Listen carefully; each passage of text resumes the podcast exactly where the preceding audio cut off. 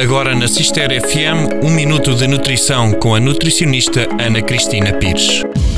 Quantos de nós não nos sentimos inchados sem razão aparente? Com aquela sensação de enfartamento, de barriga inchada e muitas vezes pés e mãos inchados. Geralmente, esta situação pode ocorrer devido ao estilo de vida sedentário que se tem ou após uma refeição mais farta em comida rica em gordura ou açúcar, mas também quando se iniciam as estações com temperaturas altas. A ingestão regular de chás ou infusões frios e quentes pode ajudá-lo a diminuir este desconforto. Para cada situação existem várias infusões. Por exemplo, após as refeições mais fartas, pode fazer uma infusão de meio litro de água a ferver com uma colher de sopa de cavalinha seca, quatro folhas verdes de hortelã-pimenta e uma colher de burututu seco. Ou então, quando sentir as mãos ou pés inchados, façam uma infusão quente ou fria com meio litro de água a ferver e uma colher de sopa de barbas de milho seco, uma colher de sopa de garcínia seca e quando a infusão estiver morna, coloque um pedaço médio de gengibre descascado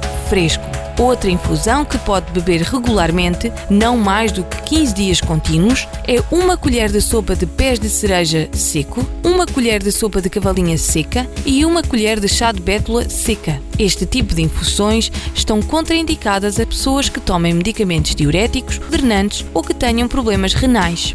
Foi um minuto de nutrição com a nutricionista Ana Cristina Pires.